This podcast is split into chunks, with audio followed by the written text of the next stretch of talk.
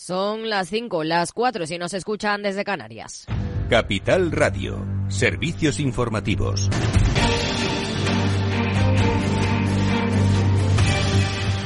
¿Qué tal? Muy buenas tardes. Cuatro comunidades autónomas se unen para hacer un frente común contra lo que consideran la infrafinanciación de sus comunidades. Son Andalucía, Comunidad Valenciana, Región de Murcia y Castilla-La Mancha. Escuchamos al presidente de esta última, Emiliano García Paje. Para abrir el debate sobre el, otro, el nuevo modelo habrá que liquidar el actual, habrá que dejar claro que algunos objetivamente nos han salido las cuentas distintas a las previstas. Este modelo tenía, el modelo cuando se aprobó en su día, hace ya casi 10 años, establecía un mecanismo de nivelación, de ajuste final. Para entendernos, llega la hora de eh, ajustar las cuentas pendientes que tenemos con el modelo presente. Y todas las comunidades autónomas han salido bien paradas con el modelo menos cuatro.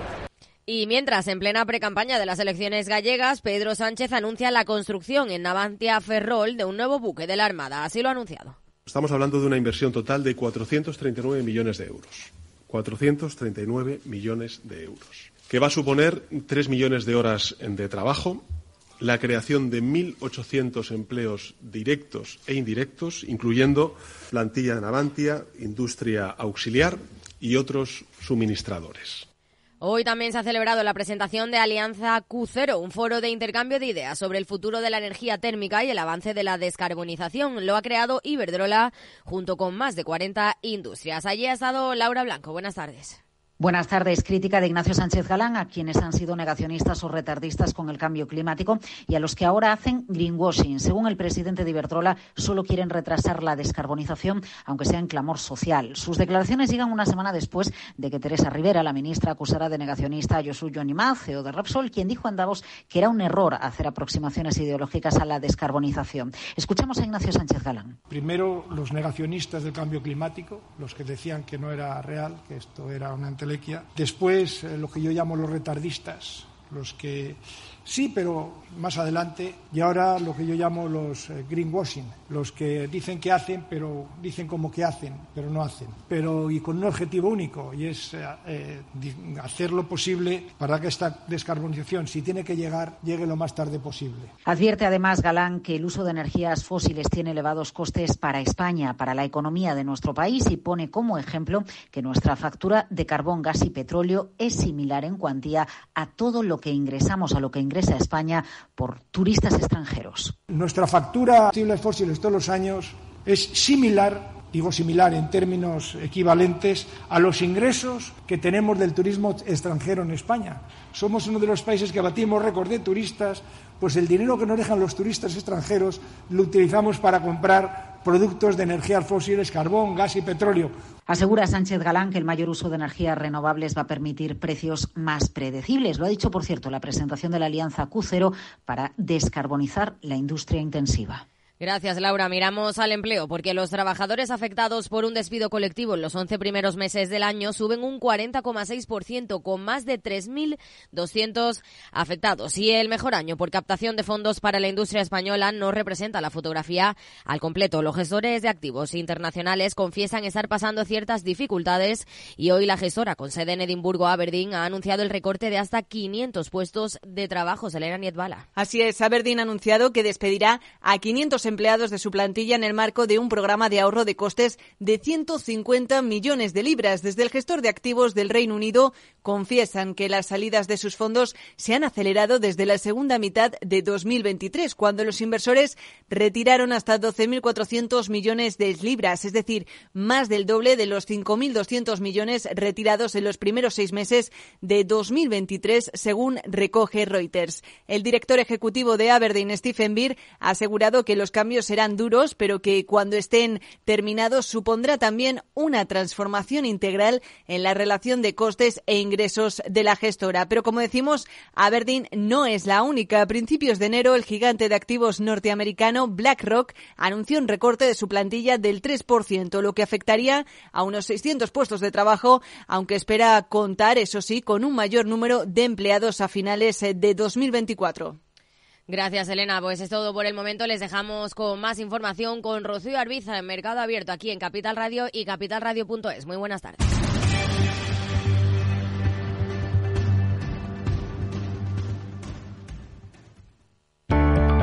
Capital Radio. Siente la economía.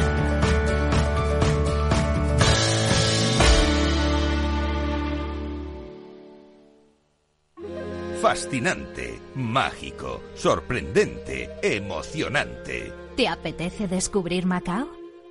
Fusión de culturas, experiencias auténticas. Deporte, música, patrimonio y vida. Tradición y modernidad, gastronomía, noche y día. Ven y experimenta Macao.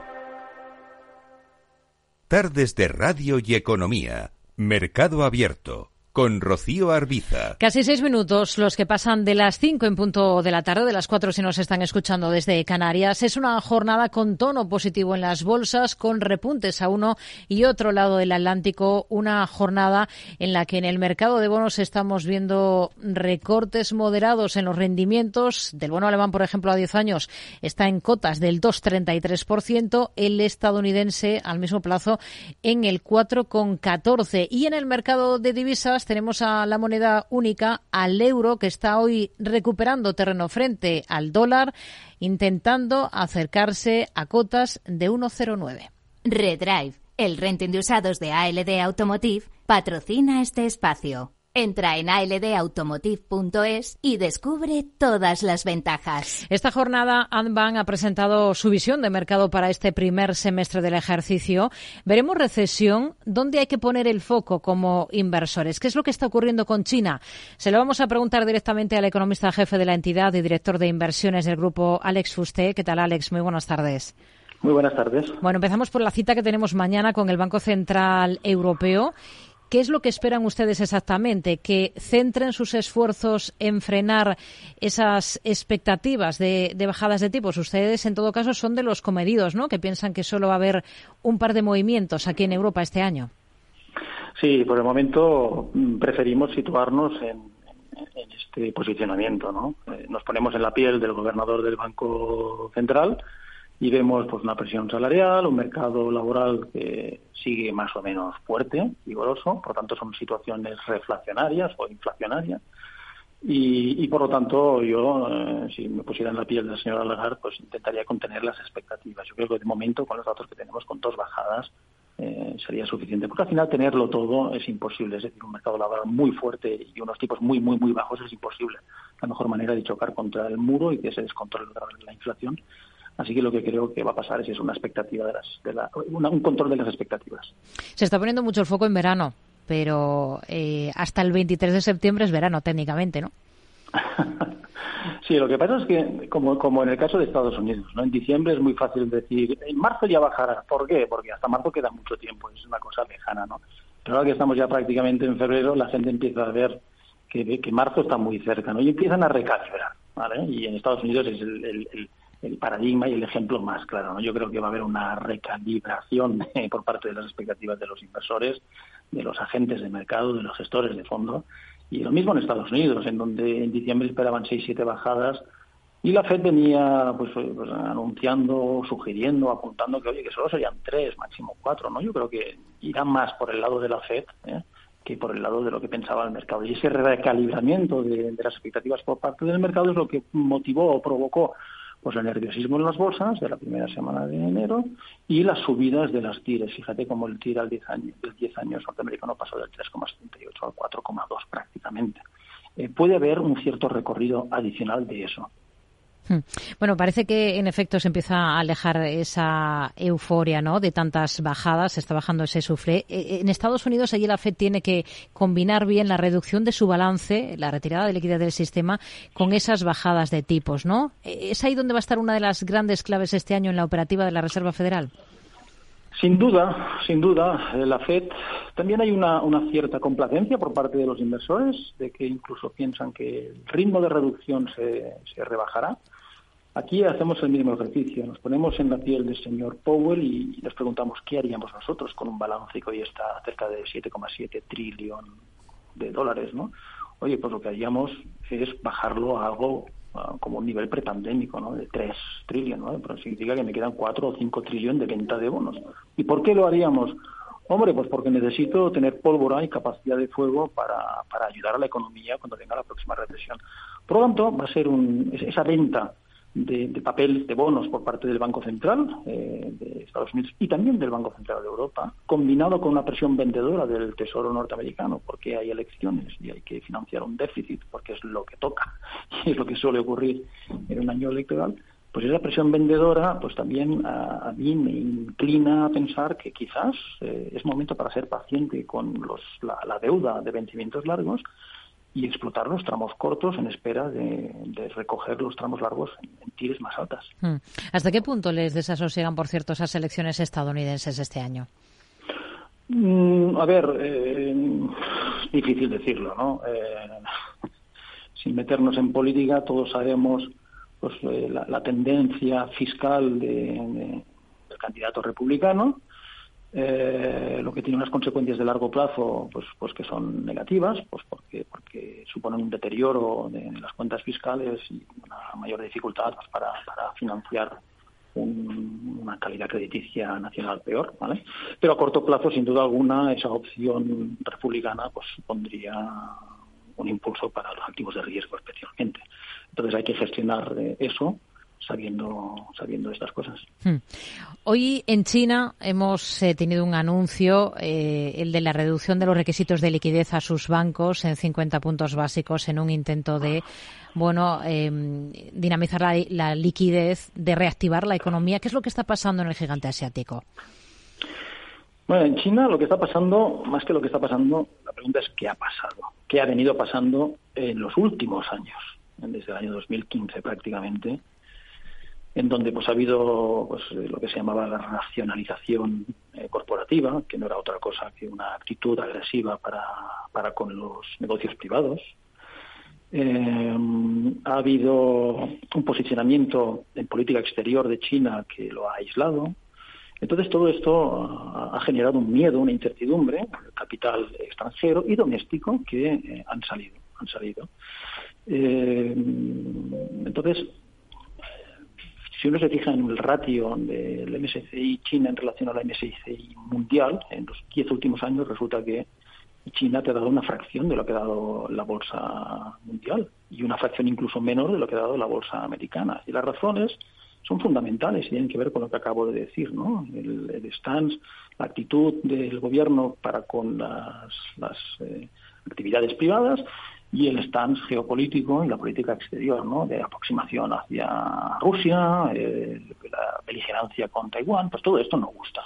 Y al final lo que tenemos es una salida de flujos, no solo del hot money, el dinero inversor, no solo del hot money extranjero, sino del hot money, el dinero inversor local, doméstico, porque están comprando agresivamente ETFs de, de mercados exteriores. Concretamente hay un ETF que está muy de moda, que es el ETF de, de Japón, en China, eh, y tanto es así que en los primeros minutos de las jornadas sube un 10% eh, y el, instrumento sube eh, pues hasta cotizar un 9% de prima con respecto al subyacente que hay dentro. Entonces, hay algo, hay algo ahí detrás que está provocando todo esto y tiene que ver pues con, con esta política de Pekín que he mencionado antes. Mientras esto no cambie, esto seguirá. Y lo que está haciendo ahora con este anuncio de recortar las tasas de reserva requeridas bancarias, pues son los famosos estímulos monetarios que ha tardado tantos y tantos meses en, anunciar. Al final no ha tenido más remedio que hacerlo porque era incapaz de frenar la sangría. La medida, y con esto acabo China, la medida más importante que venía tomando para frenar la sangría era poner una restricción a la venta para los, los fondos mutuos. Los fondos mutuos que compraban acciones chinas no podían venderlas la última semana de diciembre levantó la restricción pensando que el mercado aguantaría, pero no aguantó y volvió a reimponer las restricciones. Por lo tanto, lo que tenemos es una serie de medidas restrictivas para, para evitar las ventas, pero no, no veo que se ataque el núcleo, el corazón, las causas originales de la desconfianza. Por esta razón, ¿ustedes eh, estarían al margen de, de China como inversión? Sí, de hecho, los mandatos de gestión discrecional del grupo ya hace mucho, muchos meses, años, incluso diría, por lo menos al menos en 2023 no hemos tenido nada de China, ni en equity, ni en deuda. Y lo que eh, espera, y, reconozco que está, está, el mercado está barato eh, en relación a, su historia. El múltiplo PER es del 9,2% para el Shanghai Stock Exchange. Un múltiplo de 9,2 es una TIR implícita del 11%. Una TIR del, del, del mercado de equity del 11% es muy alta en comparación con el activo libre de riesgo, que me paga un 2 y pico. Por tanto, tengo una prima de 8%, que es superior al promedio histórico, concretamente un 100% más. El promedio histórico de la prima de riesgo es de 4,8. Si me paga un 8,4, eh, no puedo decir otra cosa que está barato. Pero esto es un análisis de comparar la China de hoy con la China del 2005. Y el problema es que la China de hoy no es la China del 2005.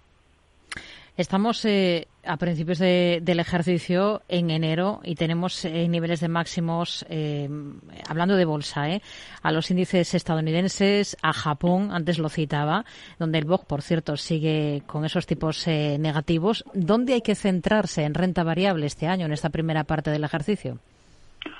Bueno, pues hay que centrarse en aquellos países que muestran unas primas de riesgo superiores a los promedios históricos, y ahí tenemos Europa con una prima de riesgo de 5,4% sobre el activo libre de riesgo. No está nada mal, el promedio histórico es 5%, por tanto estoy por encima. Me gusta España también. España tiene un PER de 9,8, perdona, de, de 10 eh, puntos. Eh, el PER, eh, una, una TIR implícita, por lo tanto, del 9,9%. Y comparado con el bono del país, pues la TIR del IBEX me está ofreciendo eh, una prima de 6,65%, que es muy por encima del promedio de 5,7%. Me gusta también. Me gusta eh, Japón, pero básicamente porque a pesar también de que la prima de riesgo está ajustada a la historia, hay una reforma muy importante en, en, en Japón que se llama TSE, del, del Tokyo Stock Exchange, que lo que hace es intentar solucionar el problema que tienen las eh, corporaciones japonesas, que no sé si lo sabe la gente, pero el 47% de las empresas japonesas cotiza por debajo de, del valor en libros. 47%, cuando en Europa es el 18% y en Estados Unidos es el 5%. El regulador lo que ha dicho es vamos a poner solución a este problema de valoración, de capitalización tan baja por debajo del price to book value y le está obligando a las 1.700 empresas del, del TSE, de, del índice, a hacer dos cosas. Uno, a, eh, obliga a que expliquen a los inversores cuáles son las razones, los motivos por los que la cotización, la capitalización es tan baja, las razones que tienen que ver con las eh, estructuras de capital muy, muy complejas, con eh, participaciones cruzadas, con escasa o nula recompra de acciones. Entonces, tienen que identificar las razones y lo segundo que tienen que hacer es eh, que eh, expliquen qué van a hacer. Por lo tanto, lo que preveo es eh, que esta reforma que se llama optimización del capital y del precio para el accionista, el nombre lo dice todo, ¿vale? es una reforma que va a favor del accionista. Lo que preveo es pues una, una convergencia de las valoraciones, eh, que dejarán de ser el 47% de las compañías por debajo del valor en libros, a algo como el 25 o el 20%, por tanto una, una expansión de múltiples importantes que ya se está dando, pero esto acaba de comenzar. Hmm. Hemos hablado de bolsa, en la parte de renta fija, bueno, una pincelada nos ha atisbado, ¿no? La clave este año va a estar atinar con, en atinar con la duración. Sí, yo soy consciente de que hay un apetito por la deuda. Eh, quizás sea fruto de que hemos estado demasiados años con tires bajas y la gente tiene miedo de que, de que pues, eventualmente volvamos a ese escenario de tires bajas, ¿no? Entonces, oye, pues dejar pasar este tren, esta oportunidad cuando las tires pues están en Europa, pues dos y medio, tres, tres y medio según el emisor, y en Estados Unidos, pues para 10 años encima del 4%, oye, pues no vamos a dejar pasar este tren y entramos. Pero yo creo, yo creo que teniendo en cuenta todos los fundamentos, que el mercado laboral está muy fuerte, que la FED va a bajar menos, que hay tensiones en el Mar Rojo que están provocando que se estén configurando o acumulando presiones inflacionistas, al menos en el precio final de los productos, ¿vale? Entonces yo creo que hay que ser paciente, y, y, creo que es momento para explotar tramos cortos intermedios y no ser agresivo en tramos largos en espera de ver esos 30, 40 o quizás 50 puntos básicos superiores. El bono 10 años norteamericano eh, se ha movido en el último año en un máximo de 5% y un mínimo del 3,78%. Yo creo que ambos niveles son exagerados, no volveremos a ver ni el 5 ni el 3,78%, pero sí nos vamos a mover en un rango, ¿vale? Entonces, si estamos cerca de, del 4, es momento de esperar y mejor comprar en el 4,5%. Nos, nos, quedamos con ello. Alex Uste, economista jefe de Anbank. Un placer, como siempre. Gracias. Muy buenas tardes. Gracias a vosotros. Redrive, el renting de usados de ALD Automotive, ha patrocinado este espacio. Entra en aldautomotive.es y descubre todas las ventajas. Perspectivas, previsiones, contexto de mercado, escenario con el que trabajan desde ANBAM para esta primera parte, primera mitad del ejercicio 2024. Más allá de ello, ¿dónde ponemos el foco a esta hora, Pedro Díaz? Hoy ponemos el foco sobre el representante español en los premios Oscar 2024, la Sociedad de la Nieve.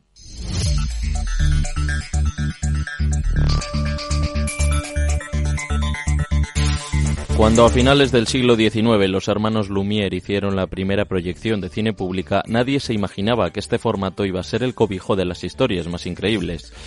Historias como la del accidente aéreo del equipo de rugby uruguayo en 1972 que ha inspirado filmes como Viven o la actual candidata al Oscar por Mejor Película Internacional y Mejor Maquillaje y Peluquería. La obra de J.A. Bayona hizo historia antes de su estreno al convertirse en la película española más cara de la historia.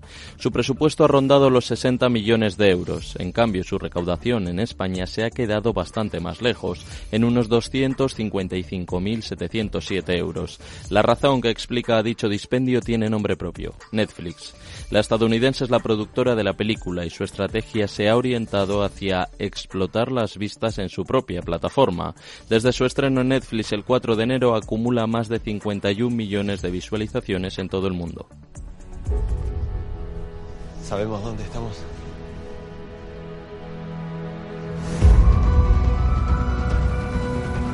Bayona no ha sido el único que ha explotado la historia del accidente aéreo en los Andes. En 1993, dirigida por Frank Marshall, se estrenó Viven, una cinta que recaudó 90 millones de euros.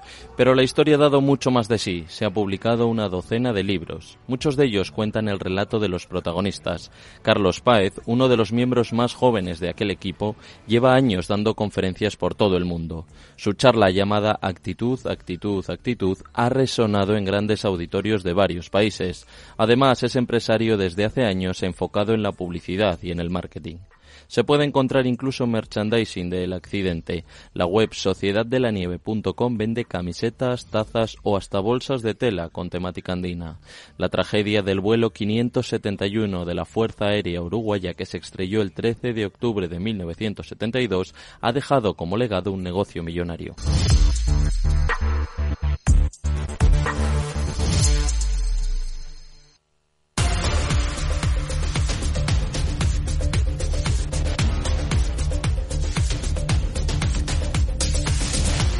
Seguimos en Mercado Abierto. Hablamos ahora con Joaquín Robles, analista de XTV. Joaquín, ¿qué tal? Muy buenas tardes.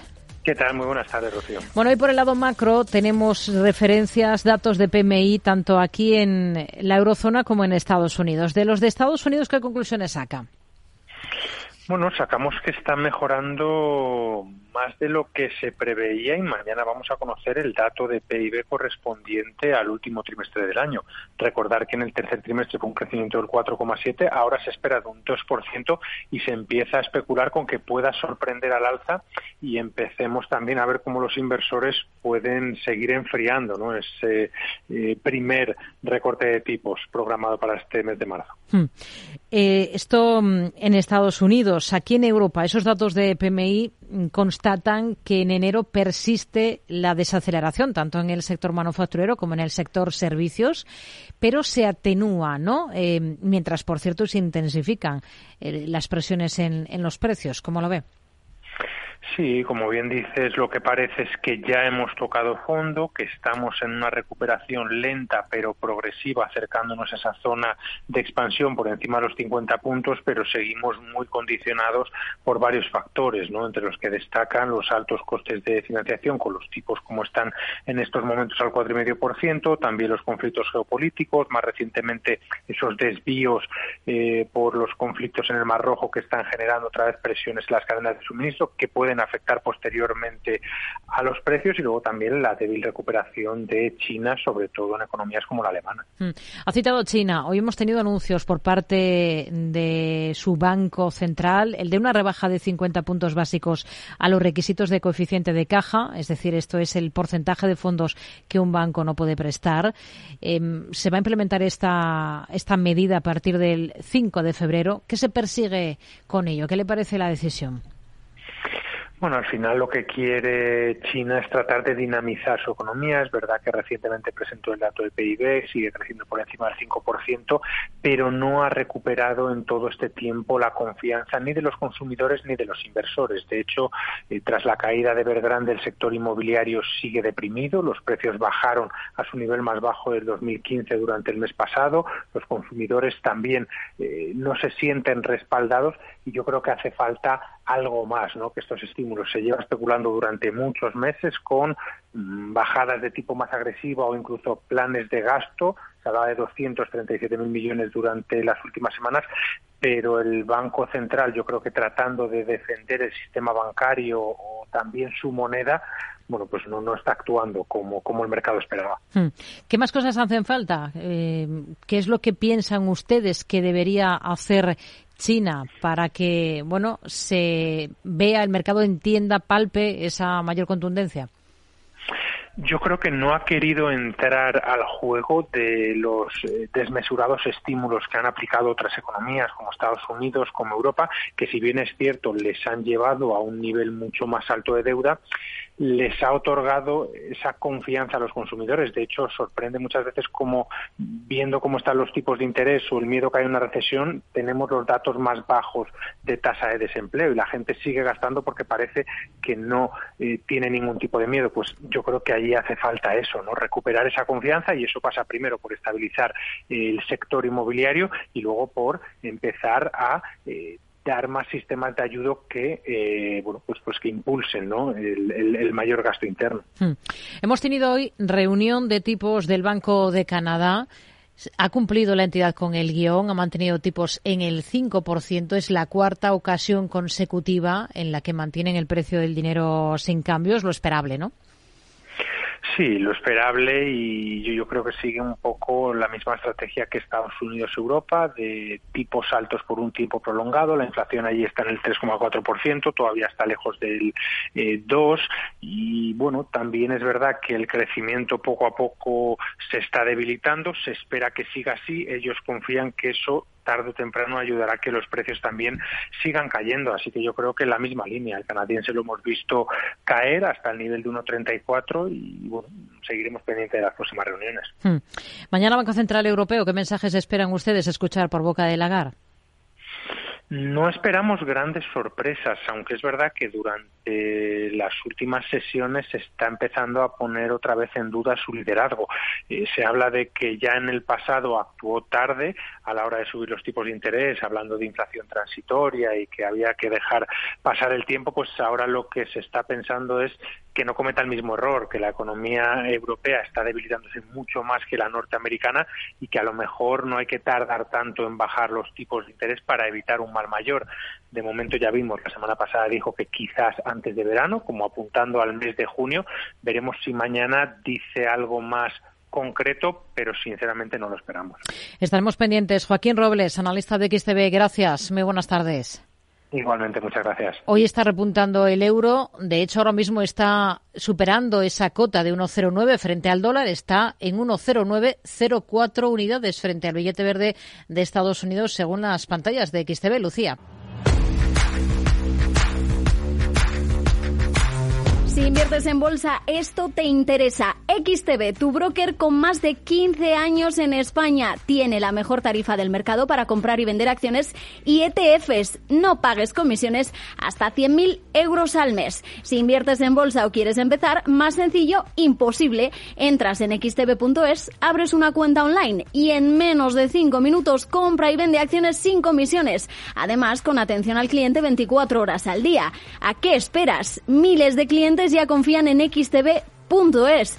Un broker, muchas posibilidades. xtb.es. A partir de 100.000 euros al mes, la comisión es del 0,2%, mínimo 10 euros. Invertir implica riesgos. Tardes de Radio y Economía. Mercado Abierto. Con Rocío Arbiza.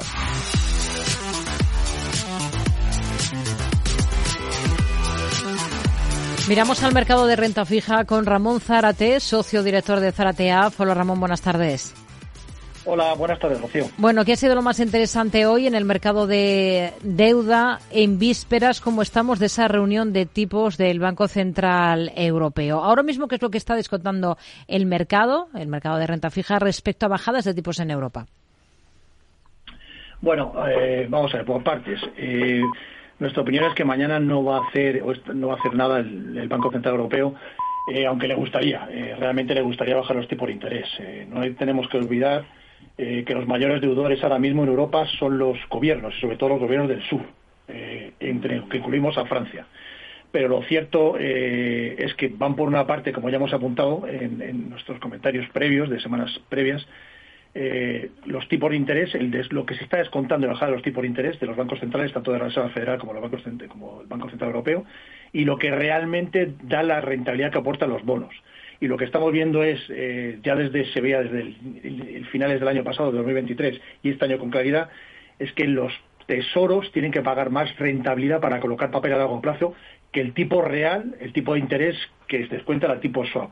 Concretamente, eh, en el bono de 10 años americano, eh, ahora mismo está casi 8 o 9 puntos básicos, lo que tiene que pagar de más el tesoro público, 4.12, 4.13 en términos de TIR, mientras que el swap a 10 años está al 4.06.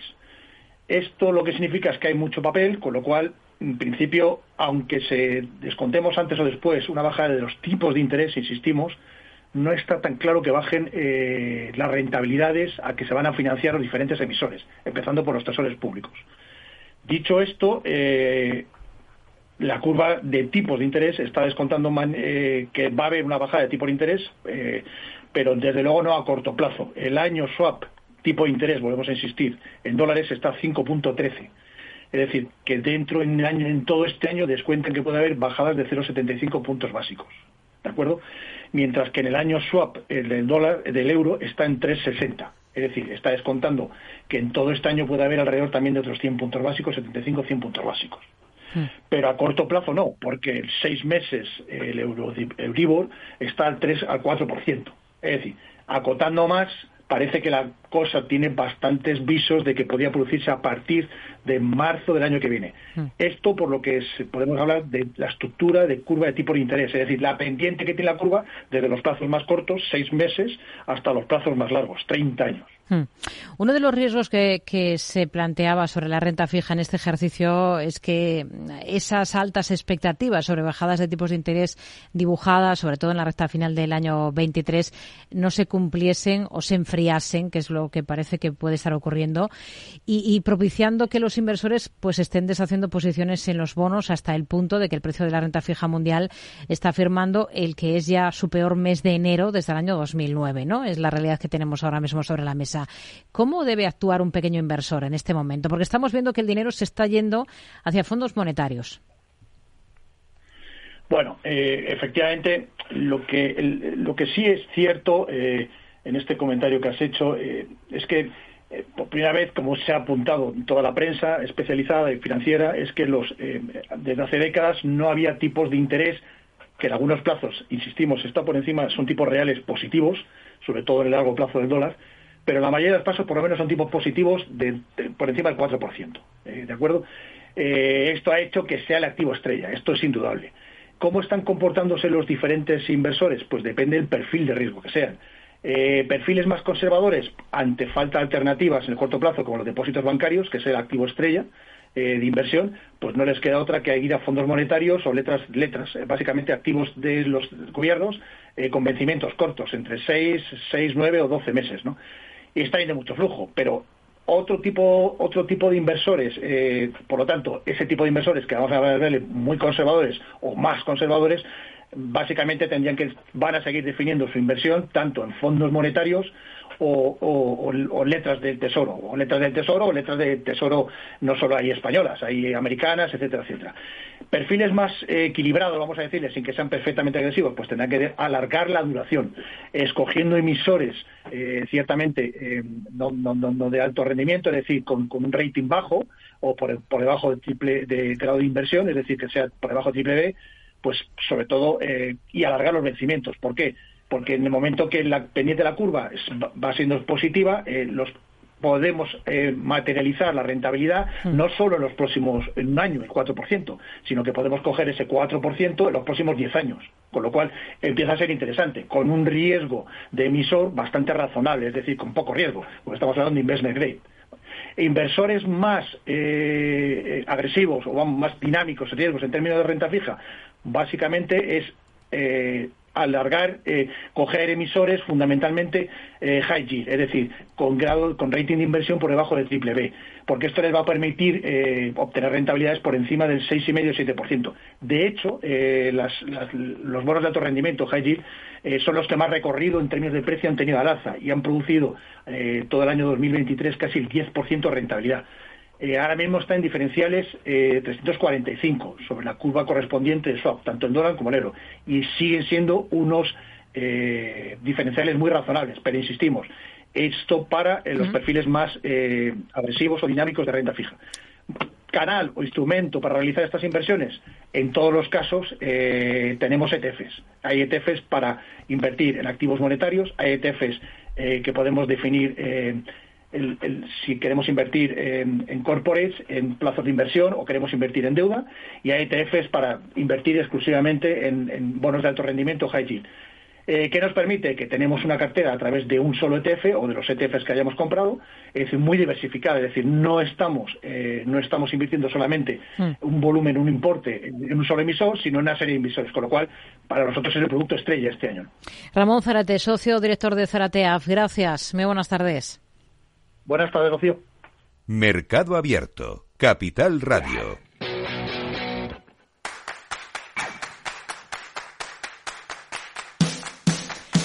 Cierre de la bolsa española con Carlos Ladero, analista de GPM. Hola Carlos, ¿qué tal? Muy buenas tardes. ¿Qué tal? Buenas tardes. Bueno, tono positivo generalizado. Eh, estamos viendo alzas aquí en Europa, también en Estados Unidos, donde, por cierto, Microsoft ha logrado alcanzar por primera vez esta jornada esa cota de los 3 billones de dólares de capitalización. Se convierte así en la segunda compañía cotizada en alcanzar este, este hito. Pero volviendo aquí a España, tenemos tono positivo en el selectivo, eh, una subida que supera el punto porcentual en vísperas de esa cita de mañana con el Banco Central Europeo, ¿no? Pues sí, eh, yo creo que, bueno, no esperamos nosotros, por lo menos por nuestra parte, gran cosa de los bancos centrales. eh, básicamente se, mantendrán tipos, no, esperamos subidas y, como mucho, pues en algún caso, pues deberíamos empezar con las bajadas. Con lo cual yo creo que eso, eso básicamente, pues es lo que está empujando al mercado americano, que sigue fortísimo en máximos y, bueno, pues obviamente el, resto de mercados pues siguen, siguen un poco no la, la estela del americano. ¿Le sorprende esa reacción que estamos viendo en Grifols en estas dos últimas jornadas? Eh, hoy ha vuelto a liderar las alzas del IBEX. Eh, ¿Le sorprende que el valor eh, se sostenga por encima de esa cota de 9? Mm, No es que me sorprenda, es decir, básicamente lo que hay en- después de- de- del famoso informe, ¿vale? Una caída bastante fuerte y ahora lo que es hay cierta volatilidad, ¿no? En función de, noticias, ¿no? Ahora parece que tenemos, eh, pues, pues parece que, casi culpa más a, a ¿no? Que a, que a Grifo y dice que todo está bien eh, y, y, bueno, va a haber una investigación. Realmente, al final, todo ruido de mercado, la información está ahí, el informe está ahí y, los datos de Grifo y las explicaciones también, ¿no? Cada cual ya puede decidir qué hacer o no hacer. Creo que ya los que querían irse, pues se han ido, los que ya no se pueden ir se siguen quedando, ¿no? Y, y, y el que quiere especular, pues hombre, la verdad es que tiene ahí hay un gran un, un margen y un rango con cierta volatilidad y volumen que le permite jugar. ¿Qué espera mañana de los resultados de Bank Inter?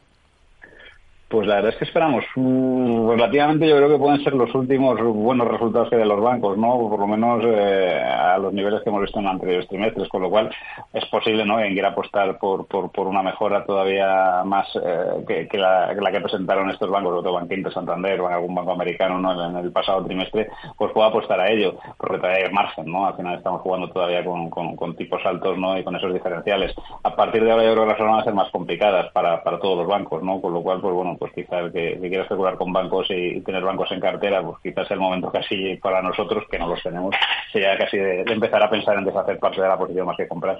Desde hoy en España tenemos un claro foco en el turismo con ese inicio de la feria Fitur. ¿Cuál de los valores cotizados relacionados con el sector eh, aquí en España es más positivo? ¿Dónde ve más potencial entre compañías como Meliá, como AENA, como IAG, como Amadeus?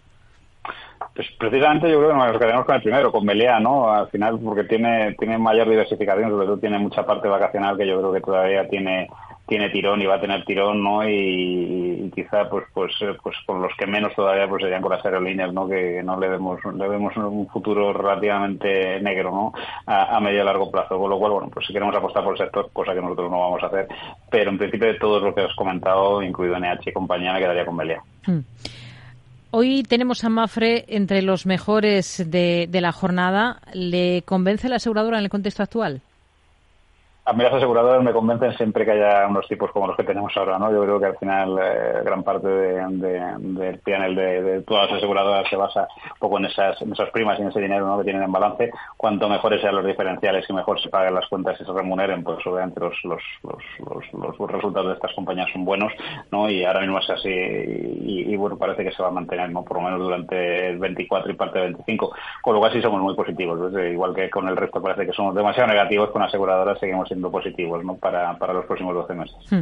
Es noticia EIDF, su Consejo de Administración ha nombrado consejero delegado del grupo a Joan Geloch, que ha sido consejero independiente desde septiembre del 22 y que fue en su día presidente y consejero delegado de Gaesco Bolsa. Y como vicepresidente se ha elegido a Jordi Berini, actual presidente ejecutivo de Laurium. Eh, que es el segundo máximo accionista de esta compañía. ¿Qué cabe esperar de esta nueva etapa en la empresa? Pues la verdad es que, nosotros sí que tenemos eh, una visión muy positiva, ¿no? Yo creo que se ha hecho una cosa que cuando pasan estas cosas, ¿no? Eh, se debe hacer, ¿no? Que es un poco, pues, pues dar un paso atrás, recomponer la compañía, recomponer el consejo, el accionariado. Eh, se ha limpiado prácticamente la compañía de, deuda, ¿no? Que quizás era una de las cosas que más preocupaba. Además, estas compañías son muy intensivas en capital.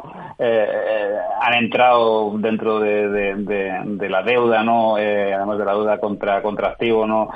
pues players muy importantes dentro del sector, por lo cual algo habrán visto, ¿no? Y, sobre todo lo que parece, y, para nosotros quizás lo más pesa a la hora de hablar de estas compañías, es que el pitline, es decir, los proyectos que tienen tanto en desarrollo como, como actualmente funcionando, pues realmente son muy buenos, ¿no? Si eso lo, lo, comparamos con lo que se está pagando fuera, eh, seguimos manteniendo que es un sector en general, ¿no? Que todavía le quedan dos, tres años con un viento de cola tremendo y además en concentración, que es lo que hace que, bueno, pues se paguen una sobreprima sobre estas compañías. Mm. Con lo cual, ya digo, nos, gusta mucho, es decir, en estas compañías, como hemos visto en otros casos, ¿no? Que al final, pues parece que, que no cambia nada, ¿no? Se trata de seguir un poco con la misma dinámica. En este caso, pues prácticamente ha, cambiado gran parte de la, de la, empresa y lo que hay, como bien dices, tanto el caso de Gentelón como Jordi Berini como Laurien, pues creo que son, son activos que han demostrado, ¿no? Por lo menos han, demostrado que han puesto dinero. En esta vida yo cuando veo que alguien entra pone dinero, realmente, pues, pues para mí ya, ya tiene, tiene, tiene cuanto menos, ¿no? Eh, un voto positivo. Carlos Ladero, analista de GPM. Gracias. Buenas tardes. Gracias Termina el selectivo, el IBEX 35, hoy con una subida del 1,16%, cierra en 9.974 puntos. Lo mejor ha sido Grifols, hoy ha rebotado un 5,6%, y AG sigue con alzas del 3,40%, y hay varios valores como Bankinter, ArcelorMittal, Solaria, Mafre o Colonial que han repuntado más de un 2%. En el lado negativo, apenas encontramos a cuatro valores Naturgy, Acción a Energías Renovables, Telefónica, y en Agas. El que más baja es Naturgy, medio punto porcentual. Enseguida vamos a hablar de educación financiera en el programa. Les avanzo también que a partir de las seis tendremos consultorio de bolsa con Gerardo Ortega y con Víctor Galán, aquí en Mercado Abierto, en Capital Radio. Capital Radio. Siente la economía.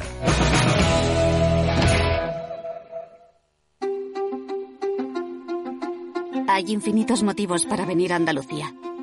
Pero hay uno que siempre hace volver. Tomás y Pablo y Susana y Rocío. Porque ellos, ellas, todos y todas las profesionales que cada día dan lo mejor con una sonrisa, son la luz de Andalucía. Vienen por Andalucía. Por ti, vuelven. Consejería de Turismo, Cultura y Deporte. Junta de Andalucía. Mercado Abierto. Capital Radio.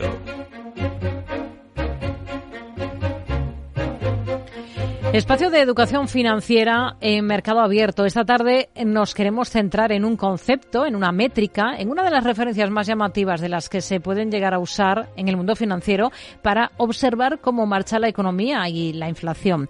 Hablamos del índice Big Mac de la mano de Javier Nederleiner, que es profesor del Instituto de Estudios Bursátiles. Javier, buenas tardes.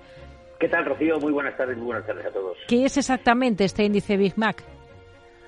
Bueno, pues el índice Big Mac lleva ya con nosotros mucho tiempo, desde 1986, y es un índice publicado por The Economist, eh, bueno, que en su día pues quiso eh, comparar el poder adquisitivo de los distintos países y para ello pues decidió utilizar pues uno de los productos que se venden en estos en mayor número de países del mundo que es la hamburguesa Big Mac no eh, el índice Big Mac pues nada simplemente se basa en la teoría de lo que llamamos la paridad del poder adquisitivo ¿eh? eso qué significa bueno significa que según el tipo de cambio de las divisas yo podría adquirir el mismo tipo de productos en un país que en otro ¿Cómo funciona este índice Big Mac y qué nos puede indicar si lo observamos a, lo largo del tiempo?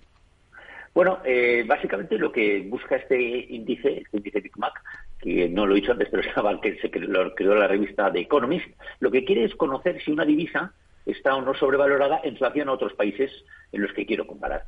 ¿Vale? Yo puedo decir, bueno, vamos a ver, en relación a mis relaciones comerciales, donde creo que puede estar eh, la mejor eh, relación en contorno a lo que es el poder adquisitivo. Claro, eh, yo puedo saber, en base a, hombre, lógicamente en base a este, este producto, ¿no?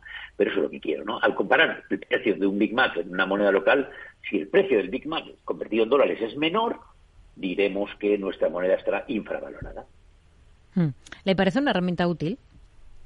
Bueno, eh, útil, pues, tampoco o sea que sea muy, muy útil. no Lo que quiero de alguna manera es, desde, el punto de vista económico, eh, pues puedo establecer una lectura relacionada con la calidad de vida de los distintos países en base a eso. Así estamos muy sobrevalorados o infravalorados. Lógicamente, en un país donde la, la, la, la paridad adquisitiva está por debajo, pues será, por así decirlo, tenemos una mejor calidad de vida. Hmm. Los datos de 2023 muestran que hay cinco países con el precio de la hamburguesa por encima del precio en Estados Unidos, que es el país de origen, que serían Suiza, Noruega, Uruguay, Suecia y Canadá. Lo llamativo es lo de Uruguay, ¿no? Sí, sin duda. Yo me he permitido un poco, precisamente, comparar un poco cuál ha sido la evolución de la paridad de casi todas las divisas latinoamericanas con respecto al dólar. Y efectivamente se produce una, característica común, que todas, absolutamente todas, han tenido una depreciación fortísima con respecto al dólar. Todas no, todas menos uno, la uruguaya. La uruguaya, la verdad es que ha tenido una relación, llevamos casi 10 años con una estabilidad tremenda ¿eh? del dólar con Uruguay. De hecho, está un poquito sobrevalorada, efectivamente. Es un único país que destaca un poco, por así decirlo, distinto a lo que es pues países del norte europeo, que son el resto, ¿no? como Suiza, Noruega, etcétera, etcétera. ¿no? La verdad es que sí, que llama la atención. Hmm. En el lugar opuesto estarían otros países como Sudáfrica, Rumanía y Venezuela. Por aquí nos sorprende, ¿no? No, nada, sin duda. Y el, último país, y además de largo, es precisamente Venezuela, porque todos sabemos que es un país donde la inflación tan galopante ha hecho depreciar de una manera significativa su divisa y, claro, lógicamente, pues está en el último lugar. En Rumanía y Sudáfrica, pues también han tenido depreciaciones de su divisa y eso hace que, bueno, pues que son estén absolutamente infravaloradas con respecto al dólar. Pues nos quedamos con ello. Javier Niederleiner, profesor del Instituto de Estudios Bursátiles. Gracias por estas explicaciones con nosotros en este tiempo de educación financiera. Muy buenas tardes. Un saludo a todos. Gracias.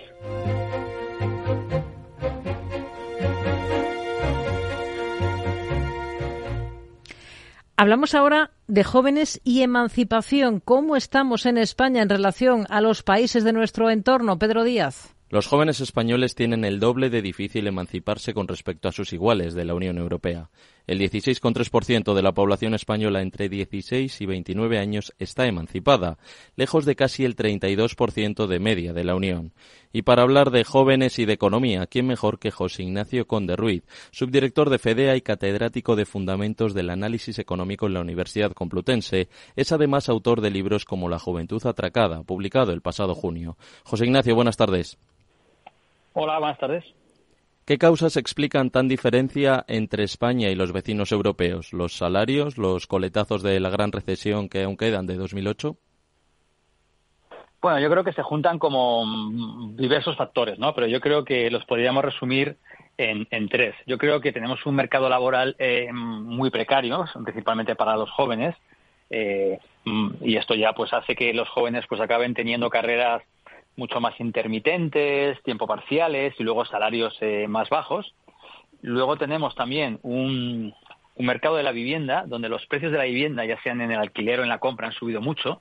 Y aquí hay bueno, hay explicaciones, pero una podría ser también pues que no hay suficiente oferta de viviendas y que por lo tanto los precios suben mucho en un entorno además donde el crecimiento económico se está generando en las ciudades y por lo tanto los jóvenes tienen que desplazarse a las grandes ciudades donde no hay suficientes viviendas, los precios suben y por lo tanto pues salarios que precariedad, salarios bajos que con unas condiciones, unos precios tanto para alquiler como para, para la compra que han subido mucho, pues dificulta mucho la emancipación. Y luego, por último, pues digamos que mm, una ausencia total de políticas públicas eh, que favorezcan a, los jóvenes. ¿no? Mm, hay países que han establecido ayudas al alquiler o, rentas, o ayudas a la emancipación, etcétera. Todo esto genera que eh, prácticamente los jóvenes eh, les cueste mucho emanciparse y muchas veces cuando se consiguen emancipar la calidad de esa emancipación también es muy baja, ¿no? El informe que ha visitado pues también hace ver que casi cuatro de cada diez jóvenes que tienen la suerte de emanciparse lo acaban haciendo en casas compartidas, pero no con tu pareja o con su pareja, sino con, con bueno, pues con, otros con otros jóvenes. Eh, para poner un poco en contexto, en 2023 el salario mediano de los jóvenes se situaba en 1.005 euros netos en 12 pagas. Eh, aunque es cierto que se incrementó un 5% en un año, el alquiler medio estaba en 944 euros, un 93,9, prácticamente un 94% del salario mediano. ¿Por dónde podemos abordar este problema? Bueno, yo creo que desde, desde, desde, evidentemente con esas cifras es imposible, ¿no? Eh, independizarse uno solo, ¿no? Eh, de hecho, ocurre pues que, el joven está en casa de sus padres y, es un hogar que, no es pobre y muchas veces cuando se emancipa el joven pues acaba emancipándose como si fuera un hogar pobre, ¿no? Yo creo que la acción tiene que venir sobre todo pues eh, bueno del mercado laboral por supuesto hay que seguir introduciendo reformas allí, pero yo creo que en cuanto a lo que se refiere al mercado de la vivienda, yo creo que España tiene otro problema y es que apenas si hay vivienda social en alquiler para jóvenes. Aquí, por ejemplo, la media de estos países, de la media europea o de la OCDE, son casi 8% de las viviendas son en alquiler para jóvenes, mientras que prácticamente en España no llega al 1,2, 1,3%, son muy, muy pocas. ¿no? Eh, y esto es algo que, que claro, que cuesta muchos recursos, porque hay que construir las viviendas y hay que dedicarlas al alquiler, ¿no? Es verdad que venimos quizás de un pasado donde sí que había recursos para los jóvenes, porque esto un poco sí que lo, tratamos en nuestro libro, es decir, cuando yo era joven, en los 80 y los 90, los jóvenes eran importantes, muy relevantes en las elecciones, mientras eh, eran como el 35% del, del electorado, hoy apenas llegan al 20, y en ese momento, en los 90, sí que había una política de vivienda para jóvenes, lo que pasa que era una vivienda con recursos, pero equivocada, porque daban las viviendas, eran las llamadas VPO, que eran viviendas de protección oficial que te las daban en, propiedad y a mí no me tocó nunca, yo se hacía con un sorteo, a mí no me tocó, pero a algún amigo mío sí le tocó. Pero claro, esto hizo pues que muchos de ellos que tuvieron la suerte les tocó como estas viviendas más baratas, pero si se hubieran dedicado, por ejemplo, al alquiler, ahora tendríamos un gran parque de viviendas, ¿no? Yo creo que, que por ahí sí que había que trabajar y sí que había que avanzar y luego seguramente había que darle una vuelta a qué es lo que está pasando en el mercado de, la vivienda, el mercado privado, lo que le llaman ahora áreas pensionadas, que no son más ni menos que áreas donde la economía está creciendo mucho y por lo tanto los jóvenes tienen que desplazarse ahí, que la oferta no parece que sea suficiente para satisfacer la demanda. Mm. Y los precios suben, claro, en consecuencia. Y atendiendo a la, a la pirámide poblacional española, donde la gente mayor cada vez ocupa un volumen más grande, ¿no cree que cada vez se va a invertir menos, menos recursos y, y menos, va a haber menos políticas que miren hacia los jóvenes? digamos que es un poco el, punto un poco de, mi libro, ¿no? Lo que, lo que llamamos ahí la demografía política va a ir cada vez más en contra de los jóvenes, ¿no? Pero también es cierto que al final eh, eh, tengo un poco la, esperanza de que, los mayores cuando, cuando emitan su voto empiecen un poco a pensar que tienen que pensar en los jóvenes, porque de alguna forma si no lo hacen, aunque ellos creen que bueno que a ellos les vendría mejor que todo el dinero o todos los recursos fueran para ellos, pero si los jóvenes se acaban yendo del país, tampoco hay recursos para ellos. Por lo tanto, yo creo que al final eh, costará un poco que la gente lo entienda, pero hay que empezar a priorizar el gasto hacia los jóvenes en la misma medida que se prioriza el gasto hacia, los mayores. Y como sabemos que son recursos escasos, que el gasto no es ilimitado, pues habrá que racionalizarlo y habrá que un poco eh, redistribuirlo de una forma más justa, equitativamente, ¿no? entre generaciones. Y esto es un poco lo que se debatirá seguramente en los próximos años, incluso décadas, pero yo creo que al final eh, no va a quedar otra que, buscar ese, ese, reequilibrio intergeneracional de la justicia intergeneracional, porque si no vamos a perder todos, porque si el joven se va, eh, pues a mí eh, la pensión y, las la pensión y, las cosas que me hacen falta a mí me las tienen que pagar los jóvenes y por lo tanto si ellos han tenido que ir del país porque no han podido eh, desarrollarse aquí pues yo salgo perdiendo y por lo tanto tendré que votar también cosas para, para ellos y pensar más allá de, de mi propio interés no más directo porque el otro también al final repercute lo que es difícil que la gente entienda es que invertir en los jóvenes también repercute en, ti, aunque seas mayor. Y esto es un poco, es más difícil, porque si yo te digo que te subo las pensiones un 10%, lo ves muy claro, oye, pues estoy seguro que voy a estar mejor. Pero cuando te digo, oye, vamos a invertir algo de jóvenes, pues igual no lo veo tan claro, pero en el fondo eh, también va bien para ti, porque si el joven le va bien, a ti también te irá bien, porque el país tendrá mucho más crecimiento y tendrá una mayor recaudación.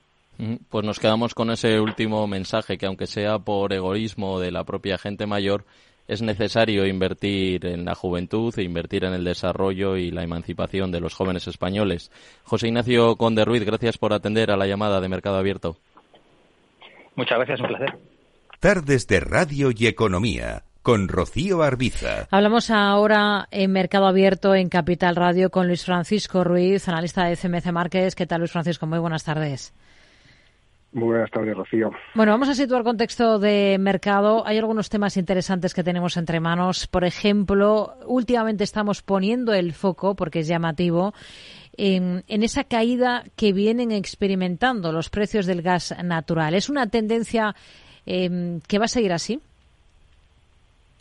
Sí, la verdad es que lo que son la energía, en este caso los combustibles fósiles, eh, pues no es que estén, no están subiendo, ¿no? Pese a la tensión en el Mar Rojo y hasta incluso, como es el caso del gas natural, eh, pues está retrocediendo y vemos que, lo que son las caídas eh, mensuales pues rondan o superan los los dos dígitos y ya nos encontramos a las referencias, por ejemplo, la europea, pues muy cerca de la zona de mínimos de 2023. Son muy buenas noticias desde un punto de vista de, la inflación y las razones al final eh, pues son, son sencillas. Por un lado, que estamos teniendo un invierno eh, pues con unas temperaturas bastante suaves. Eh, esto está permitiendo que los inventarios permanezcan en niveles pues bastante elevados. Unos inventarios que cuando comenzó el invierno, por motivos geopolíticos, estaban prácticamente eh, prácticamente al máximo. El invierno ya está, ya está pasando y encima cuando hay repuntes eh, por frío, pues las energías alternativas, en este caso lo que son la, energía eólica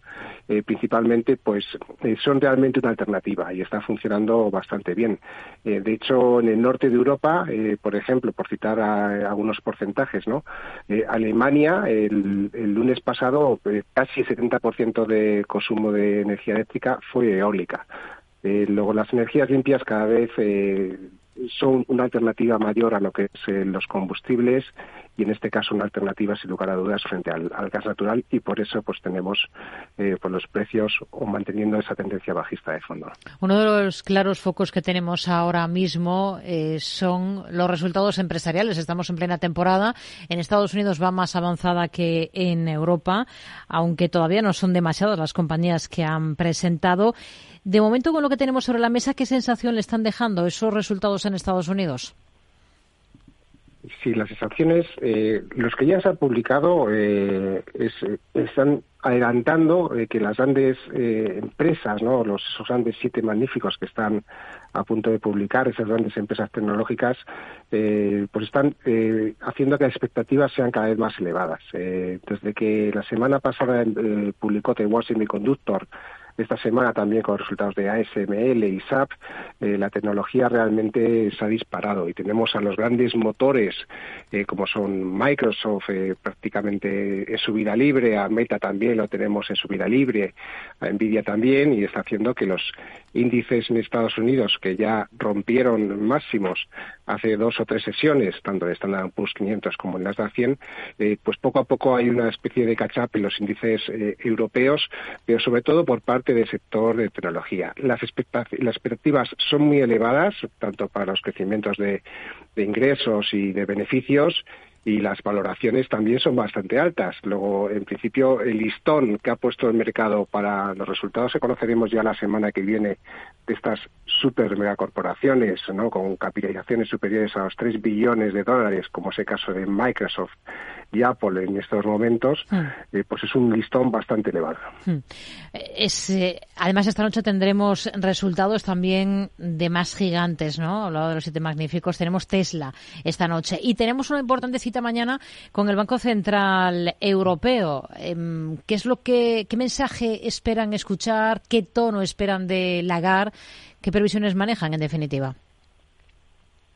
Sí, parece que el mercado tiene ampliamente descontado que van a mantener los tipos en el 4 o 50% después de aquellas eh, declaraciones en Davos de Christine Lagarde, ¿no? en, en, que aplazaba la bajada de tipos de interés hasta, hasta el verano. Eh, realmente lo que sí vemos o lo que sí parece es que ese tono un poquito más duro, más hawkish del Banco Central Europeo pues podría mantenerse. Eh, realmente el repunte en el mercado secundario, los tipos de interés tampoco está siendo de muchísima intensidad. Eh, no en por ejemplo, en los bonos alemanes o los bonos europeos. Es decir, que tampoco se están tensionando demasiado las, las condiciones financieras y sí